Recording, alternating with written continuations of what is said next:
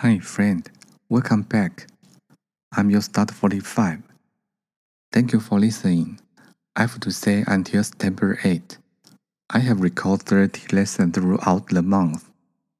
I can believe I did because I complete a layman. Since I content to learn how to operate the software and start recording, upload files, and so on, I've been learned by myself almost two months. Although the sound quality is not very good so far, the course agreement is still very poor. But I will continue to work hard.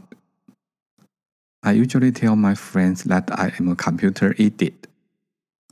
No mention want to be a podcaster, and I also teach everyone Chinese in poor English. Seriously, where did I get the courage? However, following number of downloads from zero to nearly a thousand times, I get a little confident. In addition to the audience in Taiwan, what I cannot believe that I also have listened from the United States. Hi, US friends. Thank you for listening every day. Of course, friends from Taiwan, thank you very much. Next, I will continue to work hard to improve. If you have any idea or what you want to listen to, welcome to email me, and I will do my best to provide it to you. Thank you. Okay, I speak Chinese again. 谢谢大家的收听。到九月八号为止，刚好是我录完一整个月共三十集的课程。我真的不敢相信我做到了，因为我完全是一个门外汉。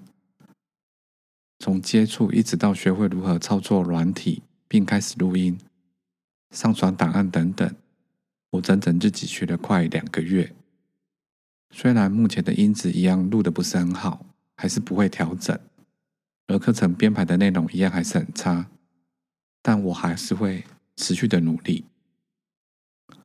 我以前常跟朋友说啊，我是一个电脑白痴。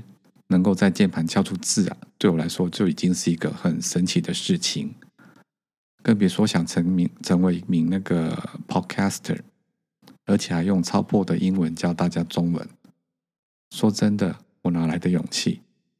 不过随着下载的次数从零到第三期将近一千次，我慢慢开始有点信心了。除了台湾地区的听众外，最让我不敢相信的，我还有来自美国的听众。嗨，美国的朋友，感谢你们每天的收听，当然还有台湾的朋友也是，真的非常谢谢你们。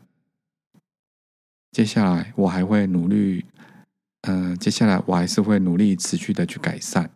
如果大家有什么想法或有想听什么样的内容，欢迎 email 给我，我会尽我所能的去提供给你们。谢谢。That's all for today. Thank you for listening. Have a nice day.